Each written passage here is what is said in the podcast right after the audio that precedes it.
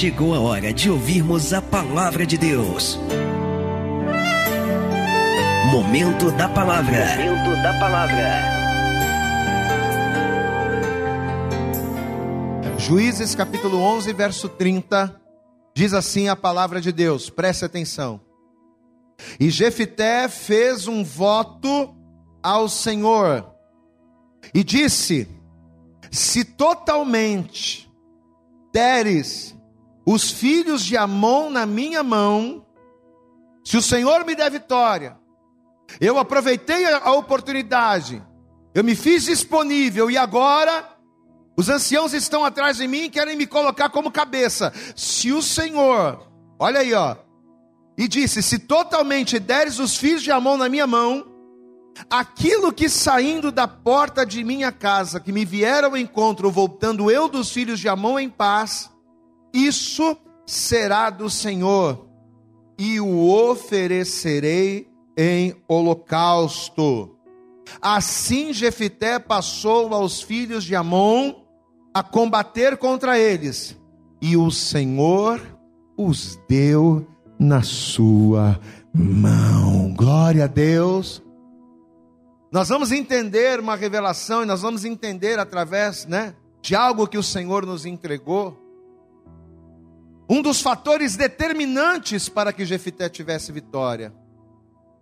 Porque ele se colocou disponível, ele aproveitou as oportunidades quando os anciãos foram atrás dele, ele já estava andando, né, com homens levianos, com, com más companhias, eles foram lá atrás de Jefité e fizeram a proposta e ele aproveitou. Só que agora ele está indo buscar Deus, porque ele sabia que ele sozinho não conseguiria. Ele tinha esse entendimento, peraí, eles estão querendo que eu esteja à frente do, do exército, eles estão querendo que eu esteja à frente da batalha, mas ele reconhecia que ele dependeria de Deus, aí ele foi buscar o Senhor e ele fez esse voto aqui. Olha como é importante a gente fazer com Deus votos de fidelidade, é um voto de fidelidade que o Jefté está fazendo aqui. Senhor, se tu me abençoares, se tu for comigo, se o Senhor me capacitar a isso, aquilo que saindo da porta da minha casa me vier ao encontro, quando eu estiver retornando, eu vou dar, eu darei ao Senhor. Amém? E Deus vai ouvir, glória a Deus. Diga assim comigo: meu Deus, diga bem alto, diga: o meu Deus é um Deus que ouve. Amém? Você faz um voto com Deus, o Senhor ele ouve. Agora, uma vez que eu faço um voto com Deus, eu tenho que ser fiel a esse voto. Eu tenho que ser fiel a esse propósito. Eu não posso voltar atrás. Porque o que vai determinar muito o, manifestar de Deus, o mover de Deus, o agir de Deus na minha vida, é quem eu sou com Deus. Se eu sou uma pessoa que falo com Deus as coisas não cumpro, se eu sou uma pessoa que na hora do aperto diga, não, eu vou ser fiel, vou buscar o Senhor, eu vou orar, eu vou ser. E aí chega na hora H, você dá para trás. Não tem como. Eu vou ler mais uma vez. Estamos em Juízes capítulo 11, versículo de número 30. Vamos ler apenas Juízes capítulo 11. Vamos ler aqui apenas. Vamos ler tudo, vai. Juízes 11, verso 30. Jefité fez um voto ao Senhor e disse: se totalmente deres os filhos de Amon na minha mão, se o Senhor me der essa vitória, aquilo que saindo da porta de minha casa, que me vieram ao encontro, voltando eu dos filhos de Amon em paz, isto será do Senhor. Glória a Deus. Vírgula. E oferecerei em holocausto. Guarda isso, tá? Guarda essa forma com que eu li. Aquilo que sair da porta da minha casa, isso será do Senhor. Vírgula. E o oferecerei em holocausto. Assim Jefité passou aos filhos de Amon a combater contra eles, e o Senhor os deu na sua mão. Você acredita que Deus ele vai dar a vitória que você precisa na sua mão? Acho que você não acredita, não. Vou perguntar de novo. Você acredita que Deus é poderoso para dar aquilo que você precisa, a vitória que você precisa na sua mão? Você acredita? Agora você está disposto para que isso aconteça, fazer o que Jefté fez? Quem está disposto aqui? Pastor, na verdade eu, não, eu vou entender agora o que Jefté fez. Então nós vamos ouvir a palavra. Ouça a palavra primeiro, depois a gente vai orar. Estenda a mão aqui para frente. Você vai curvar a sua cabeça, feche seus olhos, comece a orar, comece a pedir a Deus para que venha falar conosco nessa manhã. Comece a pedir ao Senhor para que Ele venha ministrar a nossa vida, ministrar o nosso coração. Estenda a mão aqui para frente, vai, vai orando, vai falando com o Senhor agora. Pai, em nome de Jesus Cristo, Senhor, a tua palavra foi lida, a tua palavra será ministrada, será pregada. E cada pessoa que está aqui nesta manhã, Senhor, veio a este lugar com um propósito de ouvir a tua voz e de ser dirigido por ela, porque ela é a lâmpada para os nossos pés.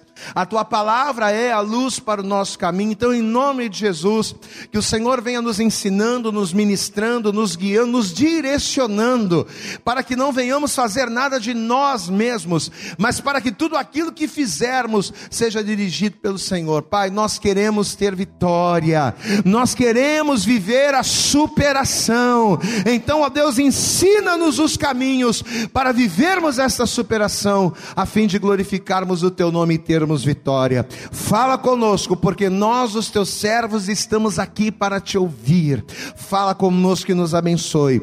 É o que nós te pedimos com fé e desejar te agradecemos em nome de Jesus. Você pode dizer amém, Jesus aí. Você pode dar glória a Deus, graças a Deus. Vamos aplaudir mais uma vez a Jesus. Isso, aplauda bem forte a Ele. Abra a tua boca, glorifica e tome posse daquilo que você vai ouvir. Amém? Senta, por favor, no teu lugar a partir de agora.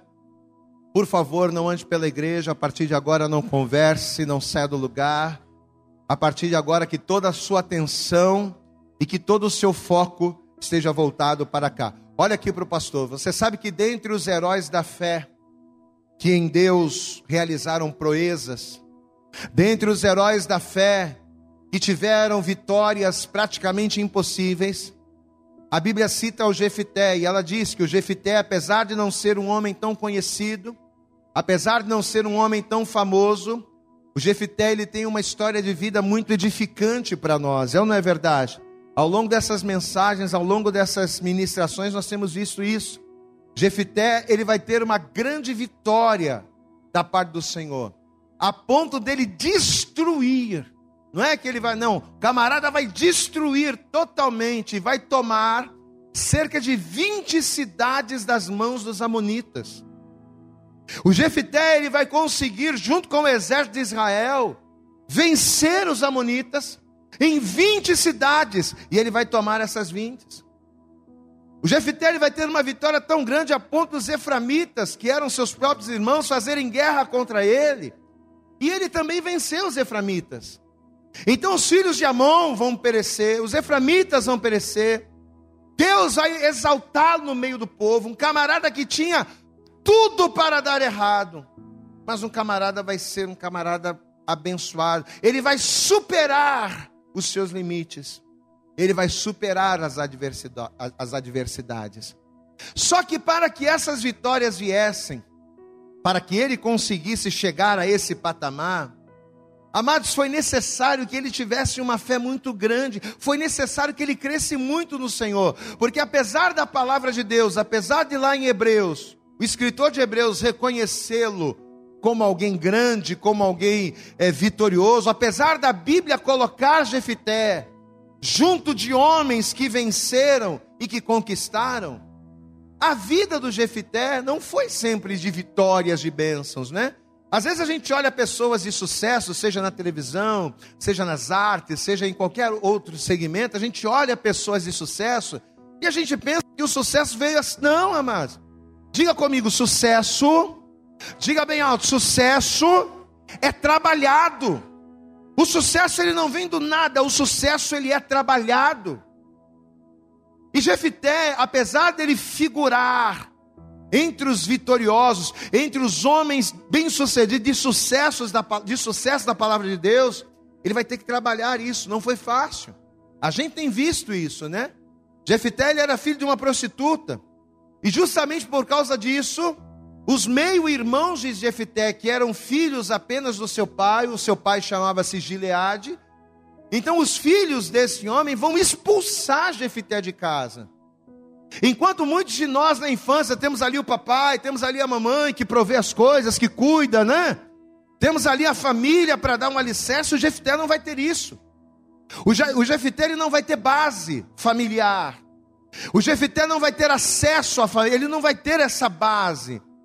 Pelo contrário, os irmãos, os meio-irmãos dele, vão pegar e vão botar ele para fora, sai daqui, porque você não é filho da nossa mãe. E ainda por cima, além de expulsá-lo, vão deserdar o Jefité. Olha como é que é, como é que a coisa não foi fácil. Só que o pior de tudo não foi isso.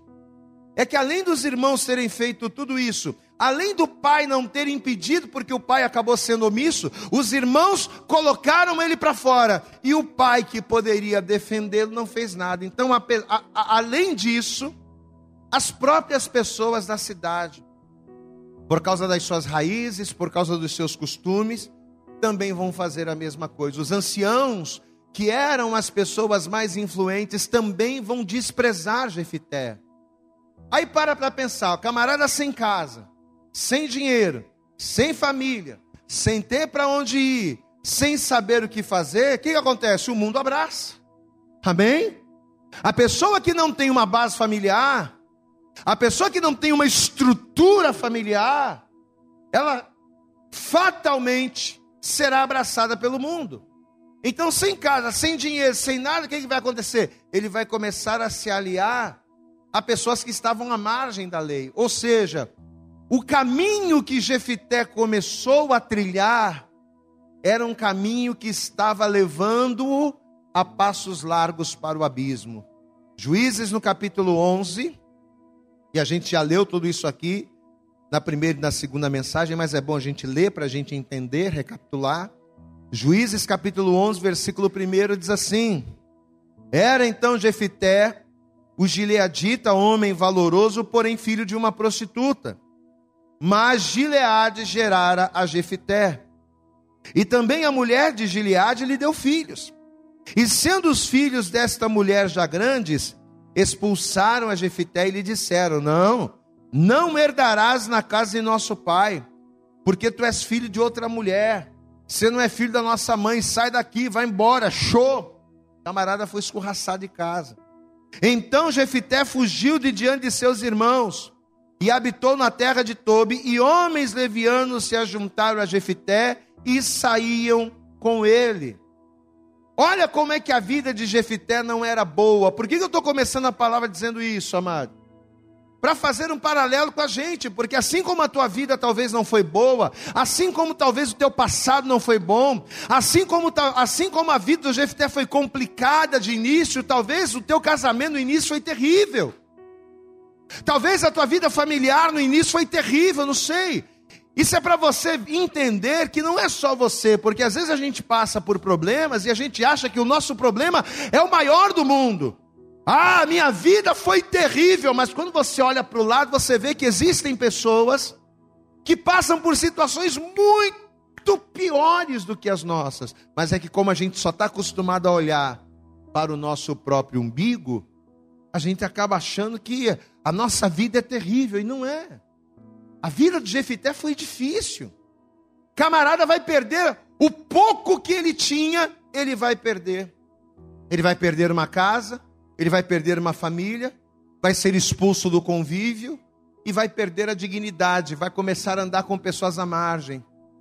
Então, volto a dizer, humanamente falando, olhando a situação de Jefité, ele tinha tudo para dar errado. Tudo, todos os ingredientes para ter uma vida de fracasso.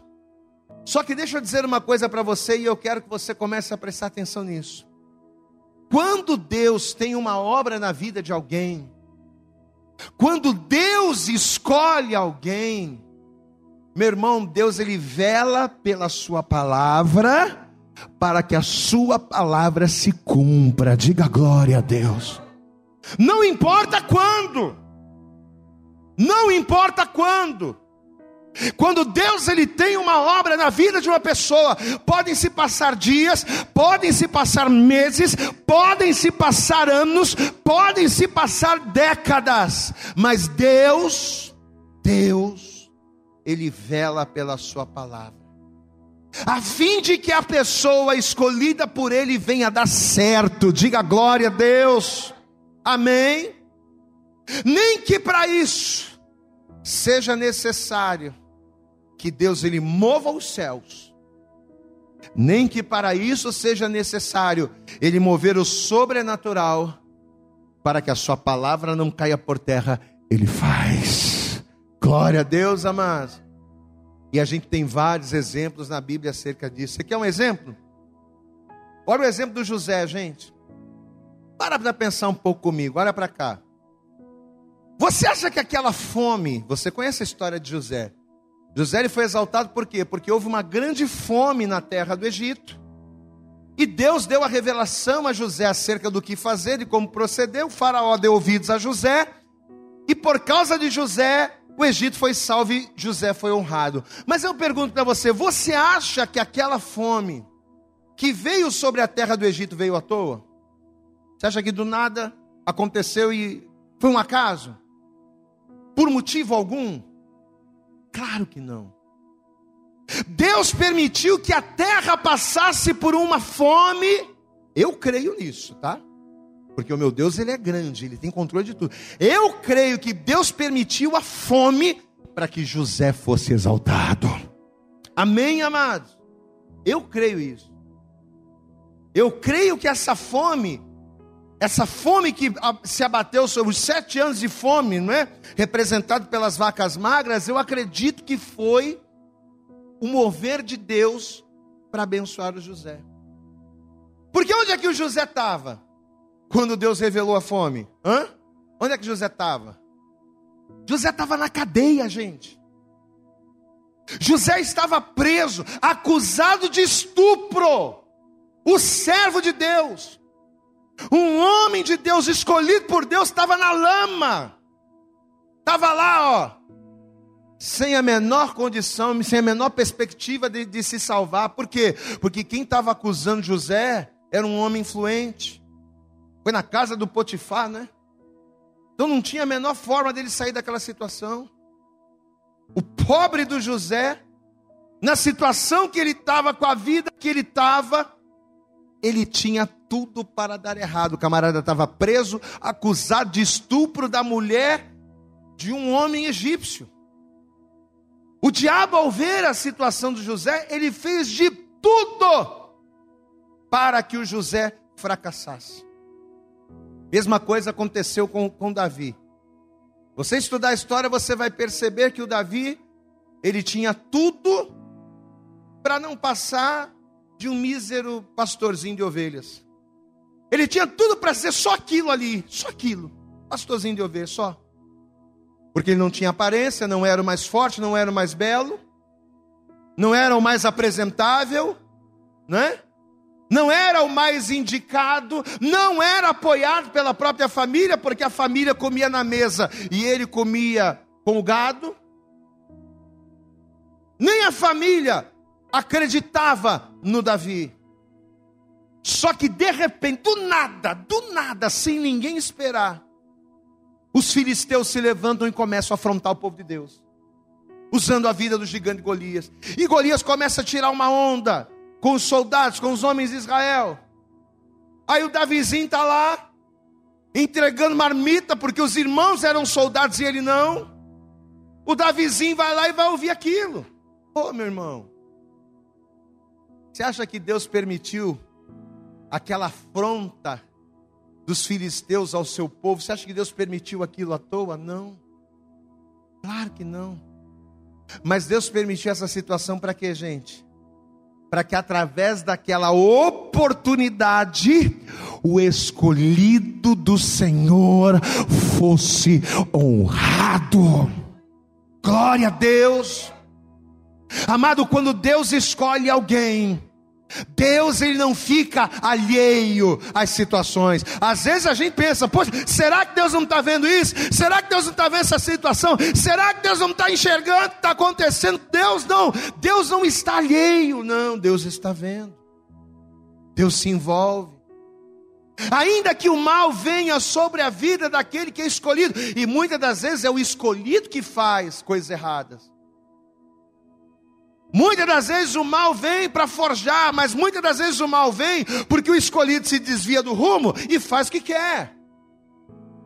Mas olha o que o Espírito Santo está falando: ainda que o mal venha, ainda que o diabo faça tudo para essa pessoa dar errado, Deus faz dar certo, porque Ele vela pela Sua palavra. Deus ele faz dar certo, ainda que o teu casamento tenha tudo para dar errado, ainda que a tua vida financeira tenha tudo, você não estudou, você não, não se especializou, a coisa é difícil, o mundo está em crise, você vai morrer de fome, ainda que tudo ao teu redor pareça que não tem jeito, levanta a tua mão para o céu, abre a tua boca e glorifica ao Senhor, sabe por quê? Porque você tem um Deus que é poderoso para te tirar do pó e te colocar entre os grandes desta terra. Aleluias! Vamos aplaudir a Jesus. Glória a Deus. Mas quando é que Deus faz isso? Quando é que essa palavra se cumpre? Quando é que essa honra vem? Quando é que Deus ele move os céus e a terra? Quando nós temos fé para crer e coragem para obedecer. Diga glória a Deus. Levanta a tua mão para você e diga: fé para crer. Diga bem alto: fé para crer e coragem para obedecer. Amados, eu creio, volto a dizer isso, vou falar isso mesmo. Eu creio. Deus permitiu aquela fome sobre a terra do Egito por causa do José. Ama, Deus faz essas coisas. E tanto é assim que Deus faz, que com Jefité vai acontecer exatamente a mesma coisa. Diz a palavra que quando Jefité começou a andar com más companhia, quando ele começou a se afundar, diz a palavra que do nada, do nada, os filhos de Amon resolveram fazer guerra contra Israel, estava tudo tranquilo. Só que aí, quando o escolhido de Deus começou a andar por um caminho torto lá, o Amon o rei, o, os amonitas, disseram: Ó, vamos tomar vocês, vamos fazer guerra. Volta comigo, Juízes, capítulo 11, versículo de número 4. Juízes, capítulo 11. Vamos ler, vamos ler a partir do versículo 3 para a gente não perder o contexto. Juízes 11, 3, vamos lá. Então Jefité fugiu de diante de seus irmãos e habitou na terra de Tobi. E homens levianos se ajuntaram a Jefité e saíram com ele. Verso 4. E aconteceu que depois de algum tempo, os filhos de Amon pelejaram contra Israel. Do nada. E sucedeu que, como os filhos de Amon pelejassem contra Israel, o que, que fizeram? A gente leu isso aqui na, na, na, na live, quinta-feira. Foram os anciãos de Gileade buscar a Jefité na terra de Tobi. Diga glória a Deus. Sabe por que foram buscar Jefité? Porque apesar de tudo, Jefité era um homem valoroso. Glória a Deus, amado. Jefité tinha disposição. Diga glória a Deus aí. Olha aqui, meu irmão, crente sem disposição não vem. Sabe aquela pessoa que não tem disposição para buscar Deus, não tem disposição para orar, não tem, tem disposição para tudo. Tem disposição para sair, tem disposição para passear, tem disposição para conversar, tem disposição para fofocar, tem disposição para tudo. Mas quando fala em vir na igreja, de buscar Deus, de orar, de jejuar, de ler a Bíblia, a pessoa não tem disposição. Crente sem disposição não vence. Jefité era um varão valoroso, ou seja, ele era um camarada que tinha disposição. E os anciãos vão se lembrar disso. E quando o calo apertou, quando o bicho pegou, foram de Jefité que eles lembraram. Diga a glória a Deus. Olha como Deus faz as coisas, hein? Jefité foi humilhado, Jefité foi desprezado, Jefité foi deserdado, Jefité foi expulso, tanto da sua casa quanto da sua cidade. Só que Deus agora, para abençoar o Jefité, vai dar a ele uma oportunidade. Glória a Deus, amado. Diga assim comigo: Deus é um Deus de oportunidades. Olha como é que as três mensagens vão se juntando. Deus vai permitir uma guerra. Olha o que Deus vai fazer. Deus vai permitir que Amon se levantasse contra Israel, justamente para que aquele que foi desprezado e humilhado, para que aquele que tinha tudo para dar errado, tivesse a oportunidade de dar a volta por cima e fosse honrado. Glória a Deus, amado. Não se espante se alguma coisa fora do normal acontecer na sua vida. Não se espante se tudo está caminhando ali, né, naquela mesmice, aquela coisinha, toda programadinha, toda bonitinha, e de repente acontecer alguma coisa estranha, algo grande que mude o teu cenário. Não se espante. Porque muitas das vezes Deus ele usa estas situações para que aquele que foi desonrado, para que aquele que foi humilhado, para que aquele que não consegue venha prevalecer. É o que Deus vai fazer aqui. Versículo de número, estamos em Juízes 11. E agora você vai para o versículo 32. Jefité vai dar a volta por cima, gente. Olha aqui, ó. Juízes capítulo 11, versículo 32 diz assim: Assim Jefité passou aos filhos de Amon, diga a glória a Deus, a combater contra eles. E o Senhor os deu na sua mão. Diga glória a Deus aí, meu irmão. Na hora da guerra, na hora da luta, na hora do arranca-rabo, na hora que o bicho pegar, é na tua mão que Deus ele vai entregar a vitória. É na mão daquele que é valoroso, é na mão daquele que é disposto. Veja. E os feriu com grande mortandade desde Aroé até chegar a Minite, vinte cidades 20 cidades, e até Abel Queramim, assim foram subjugados os filhos de Amon diante dos filhos de Israel. Amém? Olhe para mim. Deus vai lhe dar uma grande vitória. Como a gente falou no início. Deus vai honrar, vai exaltar, vai pegar o Jefté do pó e vai colocar ele lá nos tops. Só quem quer ser top aqui, diga glória a Deus. Você vai ser top em nome de Jesus, amém? Você vai ser cabeça em nome de Jesus. Só que eu quero que você preste atenção. Vamos entender uma coisa importante. Quando nós falamos aqui, por exemplo, do Davi, a gente viu que Deus ele usou uma situação extrema, né? Porque Deus vai permitir uma guerra, Deus vai permitir um confronto. Então Deus ele vai permitir uma situação extrema para quê? Para honrar o Davi. E por que, que Deus permitiu essa situação extrema para que o Davi fosse honrado? Porque Deus escolheu Davi? Sim ou não? Davi era escolhido de Deus, igreja? Sim ou não? Claro, Davi era escolhido de Deus, sem dúvida. Então Deus vai permitir uma situação extrema para que Davi tivesse a oportunidade de ser exaltado, porque Deus havia escolhido Davi. Só que a pergunta é o seguinte: por que, que Deus escolheu Davi?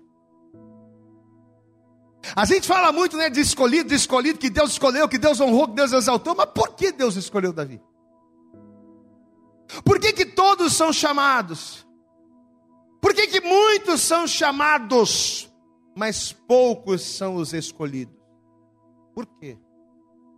Foi aqui que o Espírito Santo começou a falar com a gente. Amados, haviam centenas, Haviam milhares, milhões de pessoas, de hebreus, que poderiam ser escolhidos por Deus. Mas Deus vai escolher justamente o Davi. Por quê? Aí, para responder essa pergunta, a gente vai lá quando Davi foi ungido. Vamos lá comigo, 1 Samuel capítulo 16. Vamos aprofundar na palavra? 1 Samuel capítulo 16, a resposta está aqui. Deus manda Samuel lá na casa do Jessé para ungir o Davi. Só que Samuel não sabia que o ungido seria o Davi. Então os filhos de Jessé vão começar a desfilar lá para o Samuel, né? Um homem mais forte do que o outro, um homem mais bonito que o outro, um homem mais apresentável que o outro. E o Samuel olhava para todos os filhos de Jessé e achava que todos seriam rei. Mas um a um Deus foi tirando, ó, não, esse não, ah, ah, esse não. E o Samuel já estava confuso. O camarada tem um monte de filho, um monte de filho que tem porte de rei, que tem pinta de rei, mas nenhum é. Aí Deus vai falar com ele. 1 Samuel capítulo 16. Olha o que diz aqui o versículo de número uh, ah, 6. Samuel, 1 Samuel, capítulo 16, verso 6 diz assim: E sucedeu que entrando eles, viu a Eliabe e disse: Certamente está perante o Senhor seu ungido. Ah, esse aqui com certeza vai ser rei. Olha a pinta do cara, olha a altura do cara, olha o porte dele. Aí olha o que o Senhor vai dizer, verso 7. Porém o Senhor disse a Samuel: Não atentes para a sua aparência, diga glória a Deus. Vou até ler aqui no data. Ó, porém o Senhor disse a Samuel: não atentes para a sua aparência, nem para a grandeza da sua estatura. Por quê? Porque eu tenho rejeitado. Então a gente pode ter pinta, a gente tem, pode ter porta, a gente pode ter fala, fala bonita, a gente tem. Não adianta, isso aí não convence Deus. Não é por aí. Não é por aí. Porém, o Senhor disse para Samuel: Não atentes Samuel, não atentes para a sua aparência, nem para a grandeza da sua estatura, porque eu tenho rejeitado. Vai. Porque o Senhor não vê como o homem vê. A forma de Deus ver as coisas é diferente da do homem. Olha lá. O homem vê o que está diante dos olhos. Agora você vai repetir bem alto comigo. Diga: porém, o Senhor olha para o coração. Diga glória a Deus. O que faz uma pessoa ser chamada ou escolhida? O coração. Quando Davi foi escolhido por Deus, a explicação de Deus para justificar a escolha de Davi foi o que? Foi o coração. Mas, Senhor, o camarada não tem pinta de rei, não tem porte de rei, não tem altura, não tem postura. É ele? É. E por que, que é ele? Porque eu não vejo como o homem vê. O homem se importa com essas coisas, tamanho, força. Né? Não. Para mim, o que, o que importa é o coração. O que, que a gente entende com essa explicação? Agora, olha aqui, pastor, olha para cá. O que, que a gente entende com essa explicação, gente? Que o maior critério para que a mão de Deus se mova em favor de alguém é o que? Não é o dízimo que ela dá, não é a Bíblia que ela carrega debaixo do braço, não é, né? Não é a figura que ela expõe para os olhos das pessoas. Mas o maior critério para que a mão de Deus se mova em favor de alguém é o coração. Olhe para mim. Deus jamais vai honrar alguém que no seu coração não tenha o desejo de lhe honrar e ser fiel. Olha aqui para mim. Se você está na igreja, mas não tem a intenção de ser fiel a Deus, Deus não vai te honrar. Se você, você pode estar na igreja vindo domingo, vindo terça, aquela coisa maravilhosa, blá, blá, blá, mas se você não tem intenção de honrar a Deus, de buscar a Deus, de ser fiel, Deus não vai te honrar. Não vai. E não é o pastor que está rogando praga, não, é a palavra. Deus jamais vai honrar alguém que no seu coração não tenha fé para crer e coragem para quê? Para obedecer. Glória a Deus, amado. Deus jamais vai honrar. Se você não tem fé para crer que Ele é o Deus do impossível, se você não tem fé para crer que Ele é Deus dos deuses, que Ele é Senhor dos senhores, e crendo, se você não tem coragem para obedecer aquilo que Ele manda, independente das suas limitações ou independente daquilo que você pensa, se você não tem fé para crer e coragem para obedecer, Deus não vai fazer. Por que, que Jefité vai ter uma grande vitória? Sabe por quê? É simples. Porque ele era escolhido, né, pastor? O senhor acabou de dizer várias vezes aí que ele foi vencedor porque ele foi escolhido. Sim. Mas por que, que ele foi escolhido? Hã? Porque o coração de Jefité estava determinado a ser fiel a Deus. Posso ouvir você glorificando a Deus aí, meu irmão? O coração de Jefité estava determinado. Pastor, e como é que senhor pode garantir que ele estava determinado? É simples, tanto é. A maior prova disso vai ser o voto que ele vai fazer com Deus antes da guerra. Foi o texto que a gente leu no início. Vamos lá comigo, Juízes, capítulo 11, é o texto inicial. Juízes capítulo 11. Vamos ler aqui a partir do versículo 29. Juízes capítulo 11, verso 29 diz assim: Então o Espírito do Senhor veio sobre Jefité. Olha aí, você acha que ele foi só na mão e na espada? Você que acha que, ah, Deus, amado, só na mão e na espada não vai. Olha aqui para mim, olha aqui para mim. Na mão, na espada, na força bruta, no tapa, no chute, no grito, na marra, não vai. Tem que ser através do Espírito de Deus, amém, amado? Não adianta, se você não tiver cheio do Espírito de Deus, no chute, na bala, no tiro, no grito, a coisa não acontece. Então o Espírito do Senhor veio sobre Jefité e atravessou ele por Gileade e Manassés, passando por Mispade e Gileade, e de Mispade e Gileade passou até os filhos de Amon, e fez Jefité um voto, ou e Jefité fez um voto ao Senhor e disse: Olha o voto que ele vai fazer. Se totalmente deres os filhos de Amon na minha mão, aquilo que saindo da porta da minha casa me vier ao encontro, voltando eu dos filhos de Amon em paz, isso será do Senhor e oferecerei em holocausto. Amém? Você vê que ele diz aqui, ó, Senhor, eu vou. Estão me chamando, eu fui humilhado, fui desprezado e agora estão vindo aqui. Eu vou.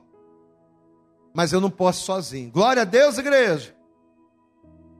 Eu não tenho condição de conseguir vencer essa situação sozinho. Eu não vou conseguir superar sozinho essa situação. O senhor tem comigo. Então vamos fazer um trato. Eu vou. Mas se o senhor me der vitória, se o senhor me honrar, se o senhor for comigo, aquilo que sair da porta da minha casa, quando eu estiver voltando da guerra, quando eu estiver voltando da vitória, pode ter certeza, será teu. Deus registrou aquilo, glória a Deus, amado. Lá nos computadores da eternidade, diga glória a Deus. Deus foi lá e registrou aquilo. E ao registrar, Deus deu vitória. Por quê? Porque ele sabia que o coração de Jefité era um coração determinado a ser fiel. Amém, amados?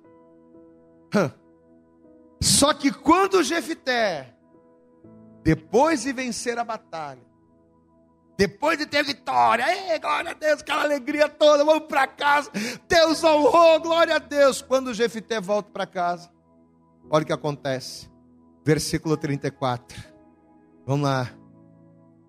Vindo, pois, Jefité a Mispá, a sua casa, o que, que saiu ao encontro dele, igreja? Vamos lá, se você não achou, lê aqui no data. Vamos lá, vou ler de novo, ó. Vindo, pois, Jefité a Mispá, a sua casa, eis que o que, igreja? Hã? A sua filha lhe saiu ao encontro com adubos e com dança, toda alegre. Oh, glória a Deus, honrou papai. E era ela a única filha, filha única filha única, não tinha ele outro filho nem filha. E aconteceu que quando a viu, quando ele viu que quem saiu pela porta não foi o bode, quando ele viu que quem saiu pela porta não foi a ovelha, não foi o cabrito, não foi o boi, mas foi a própria filha. Se ele não, essa ele não esperava. E aconteceu que quando a viu, rasgou as suas vestes e disse: Ah, filha minha, muito me abateste, e estás entre os que me, os que me turbam, porque eu abri a minha boca ao Senhor e não a tornarei atrás. Diga glória a Deus. Olha o coração determinado a ser fiel. Eu fiz um voto com Deus de ser fiel, eu fiz um voto com Deus de adorar, de ser fiel, de ouvir a sua voz, ser dirigido por Ele, e eu não posso voltar atrás, mas minha filha, e agora? Que coisa. Versículo de número 39.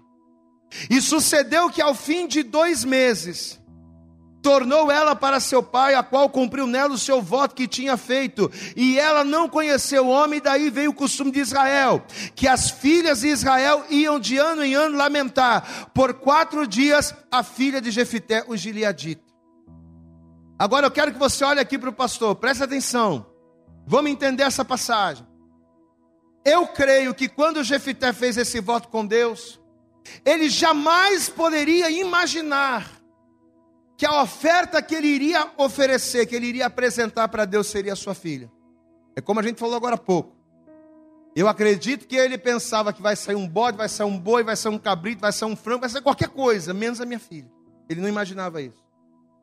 Pastor, apesar do texto nos dar a entender que a proposta de Jefité era oferecer em holocausto o que lhe saísse à porta, Jefité matou a sua filha? Porque o que, que, ele falou? Aquilo que sair da porta é, será do Senhor. Eu apresentaria em holocausto, tá? Mas saiu a filha. Jefité matou a filha? Não tem como a gente dar uma definição certa. Eu vou apresentar para você a minha opinião teológica acerca disso aqui. Eu acredito teologicamente que Jefité não matou a sua filha. Eu acredito que ela foi entregue a Deus para servir a Deus como alguém separada, para servir a Deus como alguém exclusiva, tanto que o escritor de Juiz vai dizer que ela não conheceu o varão. Amém, igreja? Versículo 38, vamos ver aqui, ó. Juízes 11, verso 38. O que, que diz aqui? E disse ele: Vai, e deixou-a ir por dois meses. Então foi ela com as suas companheiras e chorou a sua virgindade pelos montes, ou seja, ela não iria ter uma vida normal, como todas as mulheres tinham, ela não iria conhecer homem, ela seria alguém exclusiva. Amém? Quem está entendendo, pastor, diga glória a Deus. Agora, oferecido como holocausto, oferecida, não é? Como holocausto, eu não acredito. Até porque senão Deus iria contra a sua palavra. Glória a Deus. Por que, que eu acho que ela não foi apresentada como sacrifício de holocausto? Porque se ela fosse apresentada como holocausto, Deus estaria quebrando a sua própria palavra. Como assim, pastor? Vamos comigo na Bíblia. Vamos comigo aqui. Deuteronômio no capítulo 12. Vamos comigo aqui. Deuteronômio capítulo 12. Olha só o que o Senhor vai dar ainda para Moisés, hein? Ainda ali naquela época, o povo ali entrando na terra prometida e tal. Olha que Deus vai, olha o alerta que Deus vai fazer. Deuteronômio capítulo 12, versículo 29, diz assim: presta atenção. Quando o Senhor, te... presta atenção porque isso aqui é importante. Quando o Senhor teu Deus desarraigar de diante de ti as nações, aonde vais a, a possuí-las, e a possuíres e habitares na sua terra, quando você tomar a terra do, do povo estranho, guarda-te que não te enlaces seguindo-as, depois que forem destruídas diante de ti. E que não perguntes acerca dos seus deuses, dizendo: Assim como servir essas nações os seus deuses, do mesmo modo também farei eu. Não faças isso. Assim não farás ao Senhor teu Deus, porque tudo o que é abominável ao Senhor e que ele odeia, fizeram eles a seus deuses. Pois até os seus filhos e suas filhas queimaram no fogo aos seus deuses. Glória a Deus, amados. Deus está repreendendo, Deus está dizendo: ó, quando vocês entrarem na terra prometida, e que o povo que estiver na terra for expulso, for morto, não procurem saber o que, que eles faziam nem como eles adoravam os deuses deles, porque tudo que eles fazem é abominável. Por que, que esse, esse povo está sendo expulso? Por que, que esse povo está sendo morto? Porque a adoração deles era abominável. Eles até queimavam os próprios filhos em holocausto. E Deus abomina isso. Diga glória a Deus. Você está entendendo, amado? Mesma coisa aconteceu na época do rei Oséias. Quando Deus permitiu que a Síria levasse o povo de Israel cativo, o que, que aconteceu, gente? Tremendo. Diz a palavra que a explicação que Deus vai dar para permitir o cativeiro vai ser justamente a mesma. Vamos comigo lá? Segundo livro de Reis, no capítulo 17. Tudo isso aqui é para você entender a revelação. Segundo Reis, capítulo 17. a Síria vai se assenhorear de Israel. Aí Deus vai, vai dizer por quê. Vamos ver. Segundo Reis, capítulo 17, versículo 6. Diz assim: No ano nono de Oséias, o rei da Síria, tomou a Samaria e levou Israel cativo para a Síria. E fê-los habitar em Alá e em Abor, junto ao rio de Gozã e nas cidades dos Medos. Versículo 7. Porque sucedeu, por que, que eles foram levados cativos? Porque sucedeu que os filhos de Israel pecaram contra o Senhor seu Deus, que os fizera subir da terra do Egito, de debaixo da mão de Faraó, rei do Egito, e temeram a outros deuses. Agora olha o versículo 15. E rejeitaram os seus estatutos e a sua aliança que fizeram com seus pais, como também as suas advertências, o povo não quis ouvir, com que protestara contra eles, e seguiram a vaidade. Tornaram-se vãos, o povo de Israel se tornou um povo vão, como também seguiram as nações que estavam ao redor deles, das quais o Senhor lhes tinha ordenado que não as imitassem. Por que, que Deus permitiu o cativeiro? Porque Israel estava imitando o mundo, estava querendo fazer mesma, as mesmas coisas que o mundo estava fazendo. Olha o versículo 16. E deixaram todos os mandamentos do Senhor teu Deus, do Senhor seu Deus, e fizeram imagens de fundição dois bezerros, fizeram um ídolo do bosque, adoraram perante todo o exército do céu e serviram a Baal. O povo de Deus estava servindo a Baal. Também fizeram passar pelo fogo a seus filhos e suas filhas, e deram-se a adivinhações e criam em agoreiros, e venderam-se para fazer o que era mal aos olhos do Senhor, para provocarem a sua ira. Portanto, o Senhor muito se indignou contra Israel e os tirou diante da sua face. Nada mais ficou senão somente a tribo de Judá. Amém. Então, baseado nesses textos, olha para cá. Baseado nesses textos é que eu creio que quando Jefité fez o voto dele com Deus, por mais que ele até falasse de holocausto, o holocausto não seria filha. Glória a Deus, amados. Volta comigo em Juízes, vamos ler de novo o texto. Eu estou te passando a minha interpretação teológica. Não estou falando que é a verdade absoluta, é o que eu acredito. Juízes capítulo 11, versículo 30 diz assim, ó. E Jefité fez um voto ao Senhor e disse: Presta atenção. Se totalmente deres os filhos de Amon na minha mão, aquilo que, vírgula, saindo da porta da minha casa, aquilo que me vier ao encontro, voltando eu dos filhos de Amon em paz, isso será do Senhor, diga glória a Deus. O que sair da porta será do Senhor. Aí ele diz: E o oferecerei em holocausto.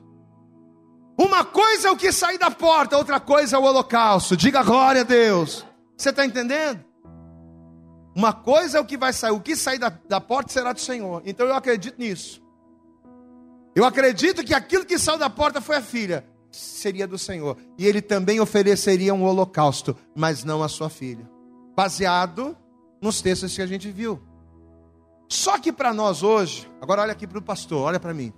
Só que para nós hoje, a grande questão é que, independente do holocausto ou não da filha, Independente dele ter apresentado a filha ou ter apresentado um bode, o fato é que ele agora tinha que cumprir algo com Deus. Amém, amados?